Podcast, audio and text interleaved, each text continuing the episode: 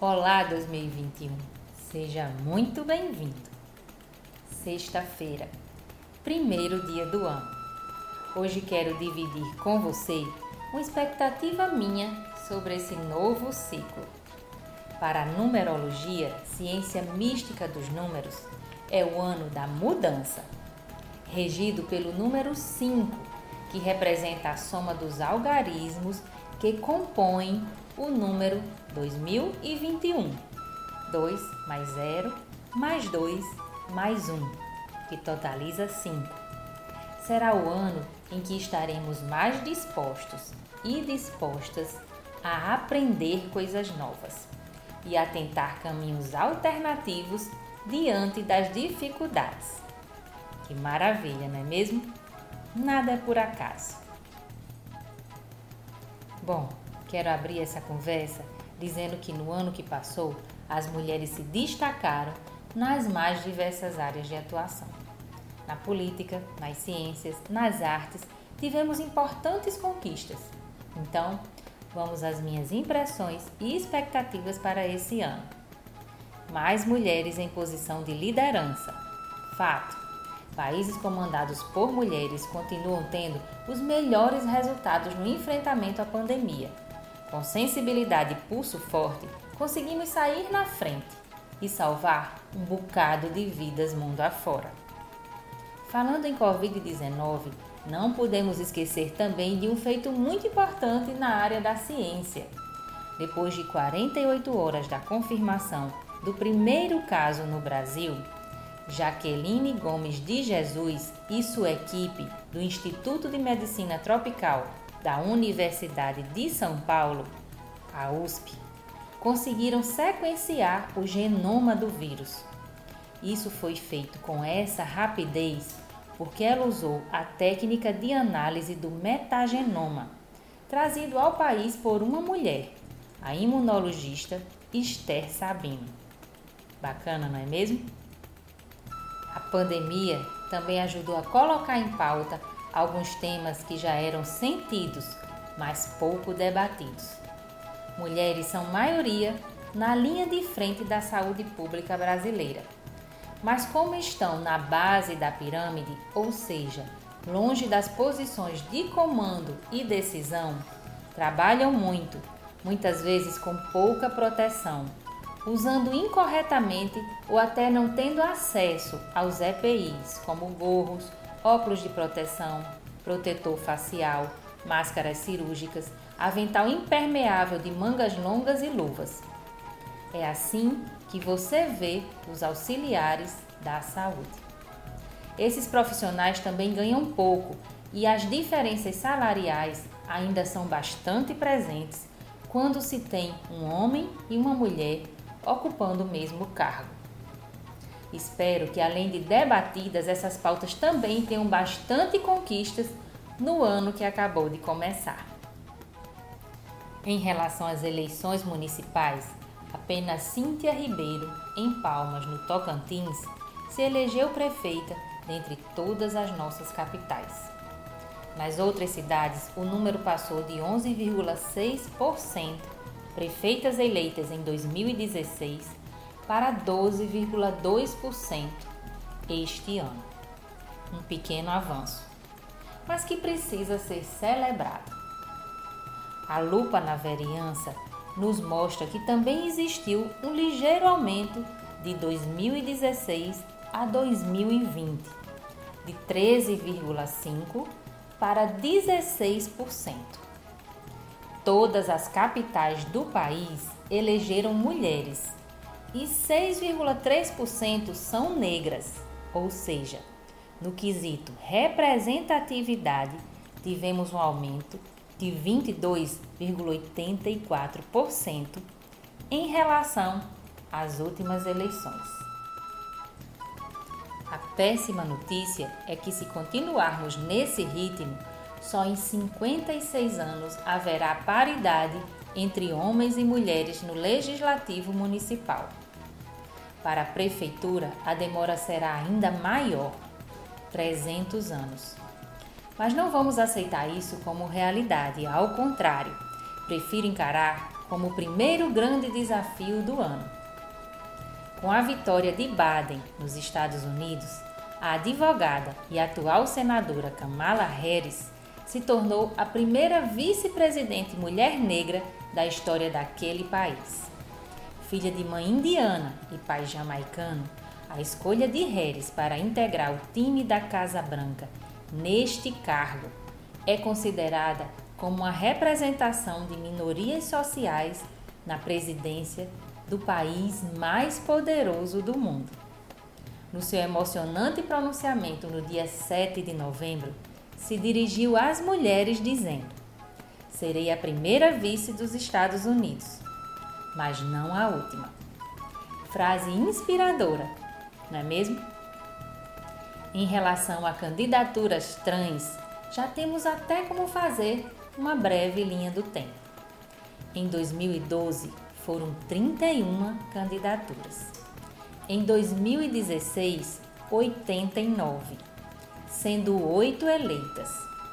E em 2020 foram 294, sendo 30 eleitas. Entre elas, sete foram as mais votadas em suas cidades. Conquistas dignas de celebração aos poucos estamos saindo das margens e ocupando espaços de poder no país que mais mata trans no mundo. Nos dez primeiros meses de 2020, 151 pessoas trans foram assassinadas. 27 casos a mais do total registrado em 2019. Absurdo! Espero que essa representatividade ajude a melhorar esse índice. Mais mulheres negociando processos e sendo signatárias em acordos de paz é a minha segunda expectativa para esse novo ano. Apesar de sermos vítimas diretas, a paz continua sendo um assunto para homens. A situação de vulnerabilidade e a falta de participação de mulheres na vida pública estão refletidas também nos processos de construção de paz. Segundo estatísticas, de agosto de 2008 a março de 2012, mulheres foram signatárias de apenas dois dos 61 acordos de paz firmados. Entre 1990 e 2010, 92 dos 595 acordos de paz firmados fizeram referência às mulheres e nos 31 acordos de paz mais relevantes entre 92 e 2011, menos de 3% dos mediadores-chefes e 9% dos negociadores eram mulheres. O relatório da ONU em razão do 15º aniversário da famosa Resolução 1325 de 2000, documento pioneiro que destacou o estreito vínculo que existe entre a igualdade de gênero e a construção e manutenção da paz, destaca que a presença das mulheres nas negociações de paz gera importantes resultados, como por exemplo, maior probabilidade de que se alcance um acordo e de que este seja implementado, mais possibilidades de que a paz seja, sustentável por mais tempo. Aceleração na recuperação econômica depois do conflito armado. Portanto, o reconhecimento das relações de gênero e a inclusão de mulheres como planejadoras, implementadoras e beneficiárias em processo de construção de paz não é apenas uma questão de equidade ou justiça, mas também uma garantia da qualidade dos acordos alcançados. Por isso, espero que essa alternativa esteja presente em todos os processos que busquem as soluções para os conflitos e na reconstrução da sociedade pós-guerra. Mais mulheres nos cargos executivos dos partidos políticos e nas bancas de concursos públicos. Algumas dessas expectativas estão prontas para serem colocadas em prática. Veja por quê. Para além das cotas, conquistas muito importantes e que não deveriam ser questionadas em nenhuma hipótese, pois têm se mostrado bastante eficazes como formas de assegurar os princípios constitucionais da isonomia e pluralismo partidário, promovendo representações políticas, mesmo que ainda bastante desproporcionais, como já conversamos aqui, mas que aos poucos, como em qualquer movimento histórico, está conquistando espaços e, por consequência, fortalecendo a democracia. Me filio a tese sobre a reserva mínima de 30% para mulheres na direção das siglas partidárias, como comissões executivas e diretórios nacionais, estaduais e municipais. Espero e torço que esse ano os projetos de lei em andamento no Congresso, através da influência das novas e antigas lideranças femininas, tramitem, sejam pautados, convencidos, vencidos sancionados e saiam do papel. Importante lembrar que no dia 19 de maio passado, em resposta a uma consulta, o TSE entendeu ser possível a aplicação dessa regra dos 30% para a composição dos órgãos internos dos partidos políticos. Embora esse entendimento não deva ter efeito vinculativo por parte da Justiça, o Tribunal Superior Eleitoral aproveitou o ensejo e fez um vigoroso chamado ao Poder Legislativo, no caso, ao Congresso Nacional, para tomar providências através da construção de lei que promova de verdade a inserção das mulheres no universo partidário. Seguindo o mesmo entendimento, no último dia 15 de dezembro, o Conselho Nacional de Justiça aprovou uma recomendação para que os tribunais observem a composição partidária de gênero na formação das comissões organizadoras e bancas examinadoras dos concursos públicos de ingresso na carreira da magistratura. Entre 2010 e 2020, as mulheres representavam apenas 22% dos integrantes de comissões e 20% das bancas. Pesquisa do CNJ apontou que, em concursos com maior participação de mulheres nas bancas examinadoras, é possível identificar também maiores percentuais de aprovação entre as mulheres inscritas, principalmente na avaliação de questões subjetivas. Também em dezembro, a OAB Nacional aprovou a paridade de gênero para registro de chapa nas próximas eleições da instituição. A partir de então, as chapas só poderão ser registradas se alcançarem a cota de 50% de mulheres, tanto para titulares como para suplentes. Também ocorreu a aprovação da aplicação imediata da cota racial de 30%. Vou aguardar ansiosa a execução de tais recomendações e suas efetivas conquistas.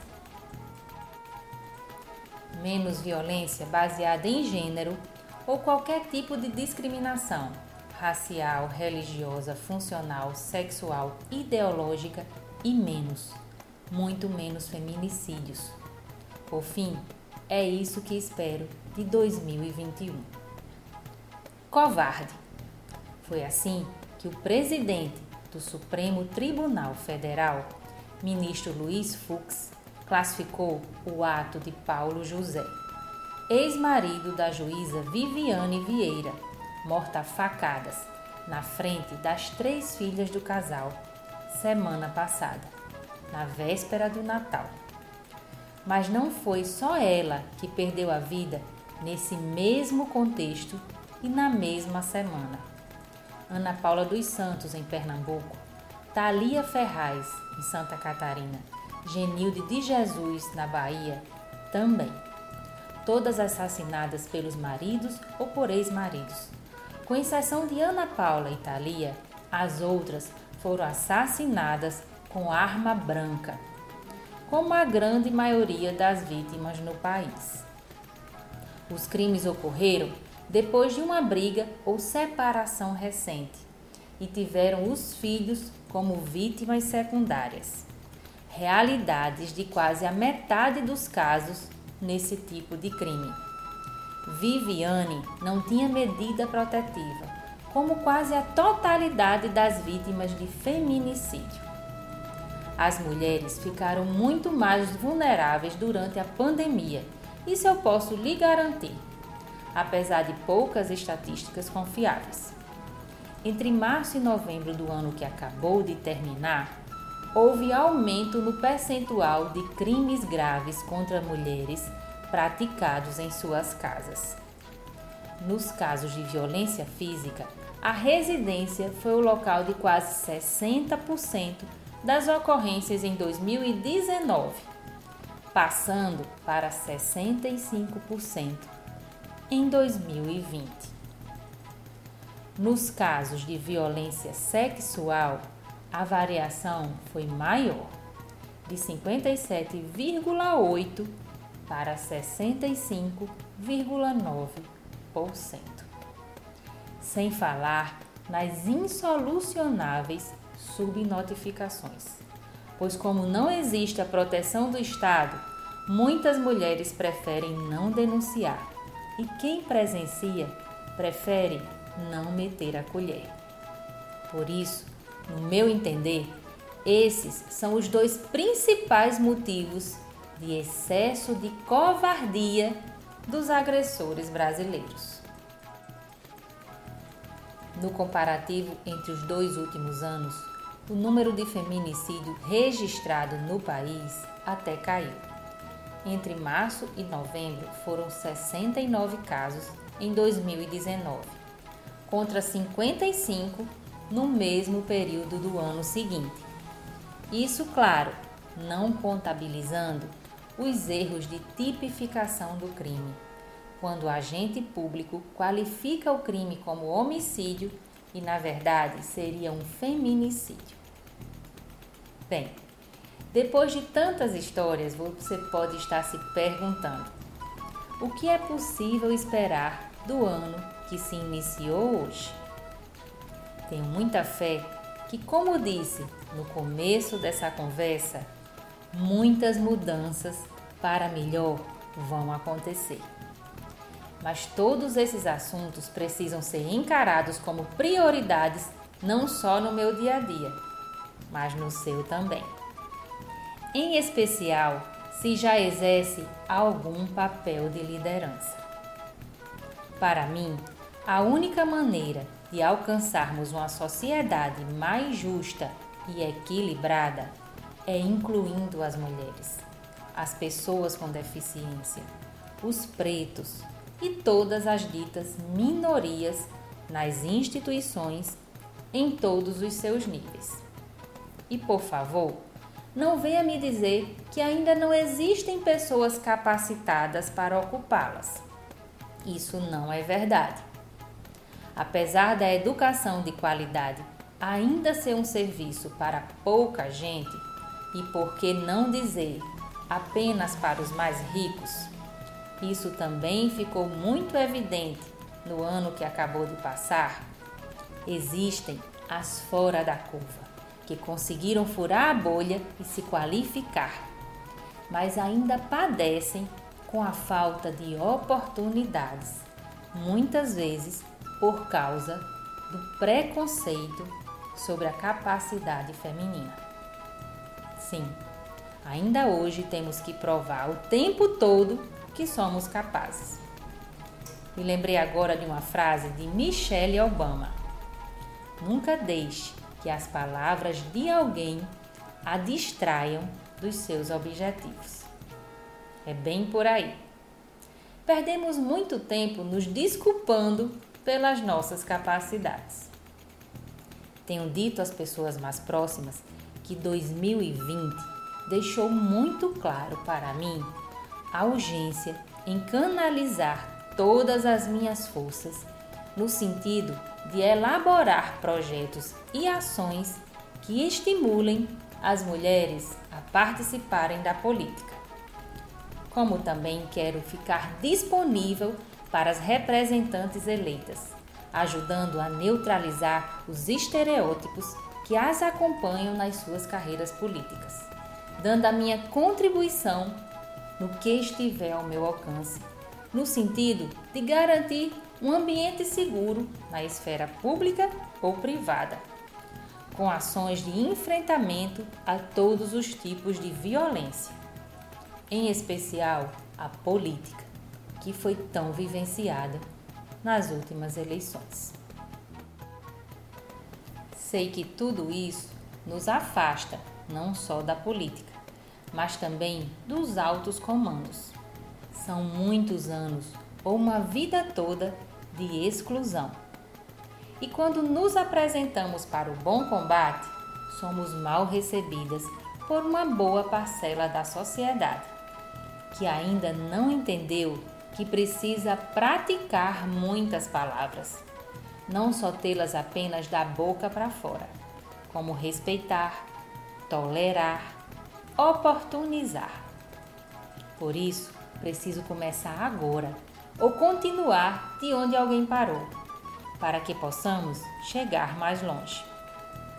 Após um ano repleto de muitas perdas e aprendizados, chegou a hora de olhar para frente seja do sofá, da janela ou nas trincheiras, vamos ver qual opção a pandemia vai nos oferecer?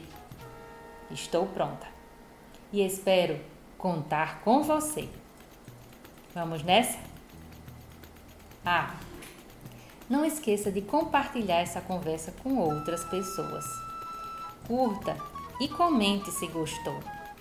Críticas construtivas também são muito bem-vindas. Se tiver algum assunto que gostaria de saber o meu ponto de vista, só avisar. Até mais!